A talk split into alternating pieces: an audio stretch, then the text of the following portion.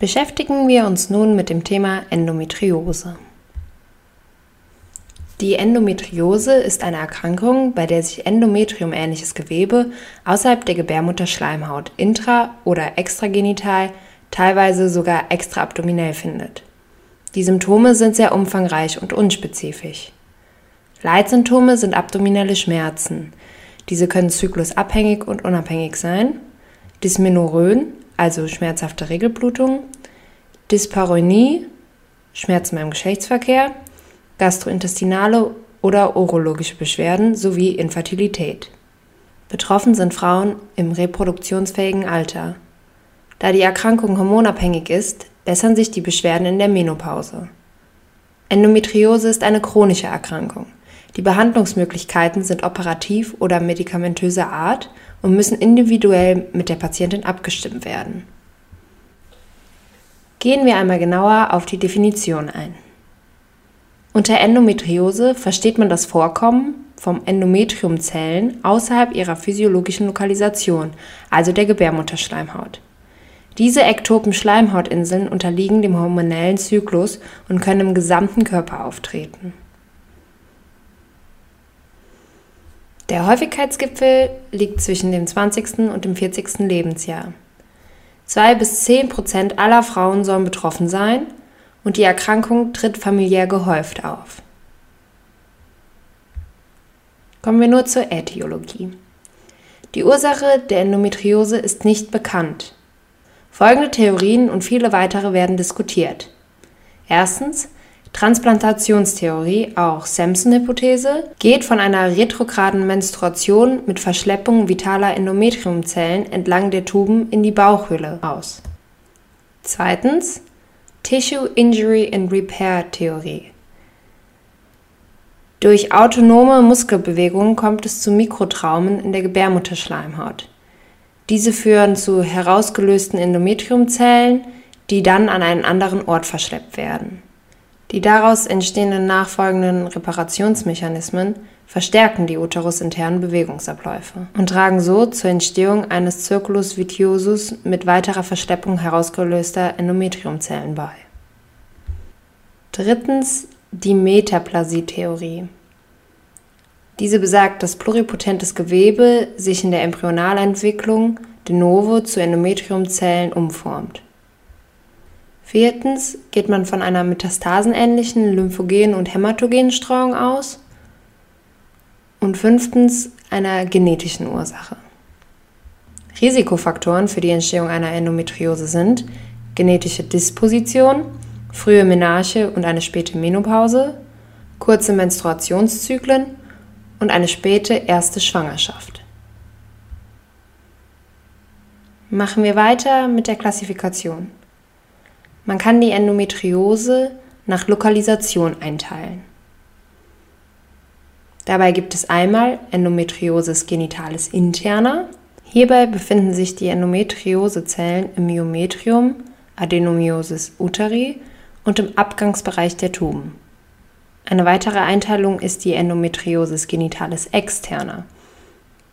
Dabei befinden sich die Endometriumzellen in den weiteren weiblichen Geschlechtsorganen und im Peritoneum, das heißt Tuben, Ovarien, Douglasraum, Vagina, Vulva, Perineum und Sakrouterrinbändern. Als letzten Punkt gibt es die Endometriosis extragenitalis. Hier befinden sich Endometriumzellen in Harnblase, Darm mit Appendix vermiformis, Bauchnabel, Retroperitoneum, Lunge, Zwerchfell, Gehirn etc. Häufigste Lokalisationen sind im Bereich der Sakroterrinbändern und Ovarien. Schauen wir uns nun die Symptome und Klinik genauer an. Endometriosezellen reagieren ebenso wie das physiologische Endometriumgewebe auf den hormonellen Zyklus und profilieren unter Östrogeneinfluss. Somit werden die Symptome in zyklusabhängige Beschwerden und in zyklusunabhängige Beschwerden unterteilt. Beginnen wir mit den zyklusabhängigen Beschwerden. Darunter zählt die sekundäre Dysmenorrhoe, nach zunächst beschwerdefreien Menstruationen treten erst bei Manifestation der Endometriose Beschwerden auf. Des Weiteren kommt es zu zyklussynchronen Crescendo-Schmerzen und zu Zyklusanomalien. Darunter zählen zum Beispiel Spotting, Menorrhagien, Metrorrhagien, Hypermenorrhoen, also genitale Endometrioseherde, die prä- oder postmenstruell bluten können. Bei Platzen von Endometriosezysten kommt es dann zu vaginalen Schmierblutungen. Und bei einer Hypermenorrhoe kann es sein, dass oft eine Adenomyosis uteri vorliegt. Gehen wir nun auf die zyklusunabhängigen Beschwerden ein. Dazu zählen dauerhafte Unterleibsbeschwerden. Diese kommen meist bei großen Ovarialzysten oder verwachsenem Bauchraum vor. Dann gibt es lokalitätsabhängige Beschwerden. Die werden unterteilt nach Endometriosis genitalis. Das heißt, es kommt zu Infertilität oder Sterilität oder zu Extrauterin-Gravidität und in Endometriosis extragenitalis. Dazu zählen zyklische Hämaturin und Dysurin bei Blasenbefall, Hämatoschizie, also frische Blutbeimengung im Stuhl, und Dysschizie, Schwierigkeiten bei der Stuhlentleerung, bei Darmbefall und Hämoptysen bei Lungenbefall. Wichtig ist hier zu nennen, dass eine Endometriose auch vollkommen symptomfrei verlaufen kann. Bei vielen Frauen, die aus anderen Gründen operiert werden, zeigt sich eine Endometriose, ohne dass jemals diesbezügliche Beschwerden aufgetreten sind. Gehen wir in diesem Kapitel noch einmal etwas genauer auf die Dyspareunie ein. Dyspareunie ist ein Sammelbegriff für Schmerzen, die beim Geschlechtsverkehr auftreten. Das gilt für beide Geschlechter. Die Ursachen können organisch sein, wie bei einer Endometriose, Anomalien der Geschlechtsanlagen oder bei Infektionen. Differentialdiagnosen sind nicht organische Dyspareunien. Kommen wir nun zur Diagnostik der Endometriose. Dabei macht man einmal eine körperliche Untersuchung, also eine gynäkologische Untersuchung mit Spekulumeinstellung und bimanueller Palpation, eine transvaginale Sonographie, da kann man einen Nachweis ovarieller Zysten oder auch Schokoladenzysten genannt erkennen.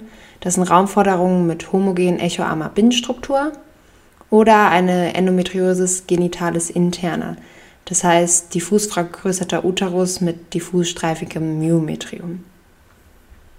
Des Weiteren kann man eine diagnostische Laparoskopie machen mit Probeentnahme und histologischer Diagnosesicherung. Das macht man meist aber eher prämenstruell.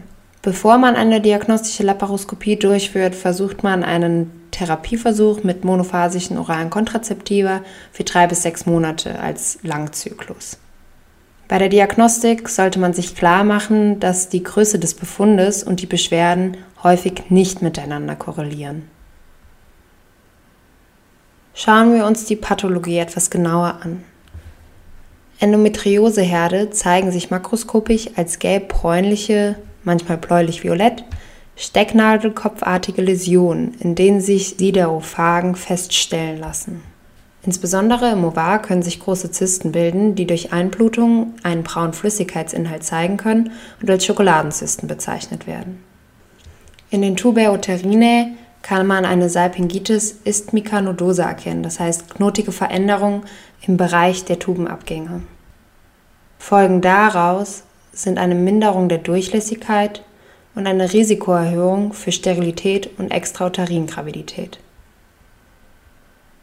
Als Differentialdiagnosen der Endometriose gelten postoperative Verwachsungen im Bauchraum ohne das Vorliegen einer Endometriose, entzündlich infektiöse Erkrankung des Bauchraums, Ovarialtumor oder eine Ovarialzyste, Uterusmyome, insbesondere intramural und ein Endometriumkarzinom. Machen wir weiter mit der Therapie. Die Therapie wird in eine medikamentöse Therapie oder in eine operativ-interventionelle Therapie unterteilt. Grundlage der medikamentösen Behandlung ist die Unterbrechung des zyklischen, vor allem östrogenabhängigen Wachstums der Endometrioseherde. Beginnen wir mit der Anfangsbehandlung und den leichten Formen der Endometriose. Diese behandelt man symptomatisch mit NSARs zur Schmerztherapie mit gestagenbetonten Kontrazeptiva, also Einphasenpräparate, zum Beispiel mit Dinogest, als kontinuierliche Einnahme im Langzyklus ohne Menstruationsunterbrechung. Man kann auch eine reine Gestagentherapie zuführen, zum Beispiel als Minipille. Bei weiter bestehenden Beschwerden kann man eine antiöstrogene Therapie mit GNRH-Agonisten, zum Beispiel Busrelin oder Goserelin, durchführen. Die funktionieren dadurch, dass die Senkung der FSH- und LH-Spiegel durch stetige Überstimulation der Hypophyse mit allmählicher Downregulierung der GNRH-Rezeptoren einhergehen. Es kommt dann zur Ovasuppression und zur Senkung der Östrogenspiegel. Wichtig sind hier Nebenwirkungen zu nennen. Diese können sein Kopfschmerzen, Obstipation, Wechseljahrsbeschwerden, Hitzewallungen, Flasch oder eine Gynäkomastie. Bei Therapierefraktarität und sehr ausgeprägten Beschwerden sieht die Therapie etwas anders aus. In Studien werden einigen Frauen einige selektive Östrogenrezeptormodulatoren, zum Beispiel Raloxifen, gegeben. Man kann auch Aromatasehämmer substituieren, wie Anastrozol oder Letrozol. Zur operativen Therapie zählt einmal die laparoskopische Entfernung aller erreichbaren Endometrioseherde und Ausschälung der Schokoladenzysten. Sehr ausgedehnte Herde mit Ummauerung von Organstrukturen können eine Laparotomie notwendig machen. Bei diffuser Adenomyosis uteri sollte eine Hysterektomie bei abgeschlossener Familienplanung stattfinden. Auch eine koloskopische oder zystoskopische Entfernung von Endometriosenherden ist möglich. Postoperativ oder postinterventionell ist die Gabe von GNRH-Analoga für sechs Monate zur Verhinderung eines Rezidivs notwendig. Auch die Gabe von Gestagen ist postoperativ und postinterventionell notwendig. Was gibt es für Komplikationen bei der Endometriose? Da gibt es einmal die Sterilität. Die ovarielle Schokoladen- oder Terzysten können die Ovulation dadurch behindern. Es kommt zur Tubenwinkelendometriose, die die Wanderung der Eizellen in das Uteruskavum behindert. Also es ist auch ein gleichzeitig erhöhtes Risiko für eine Extrauterin-Gravidität. Es kann zu narbigen Verwachsungen kommen. Diese können dann zu Ummauerungen und Strikturen von Organstrukturen führen, zum Beispiel dann beim Darm zu einer Obstipation bei Subilius und beim Ureter zu einem Harnstau. Und äußerst selten kann es zu einer malignen Entladung kommen. Am wichtigsten ist jedoch hier, sich zu merken, dass der Befall der Ovarien und Tuben zu einer Unfruchtbarkeit der Frau führen kann. Abschließend zu diesem Thema noch ein paar Worte zur Prognose. Die Endometriose neigt zu häufigen Rezidiven. Nach einer Schwangerschaft kommt es jedoch bei einigen Frauen zu einer dauerhaften Besserung der Beschwerden. Spätestens mit Zistieren des Östrogeneinflusses nach der Menopause wird eine Beschwerdefreiheit erreicht.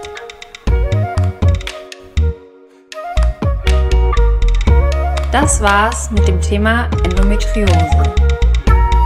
Vielen Dank euch fürs Zuhören.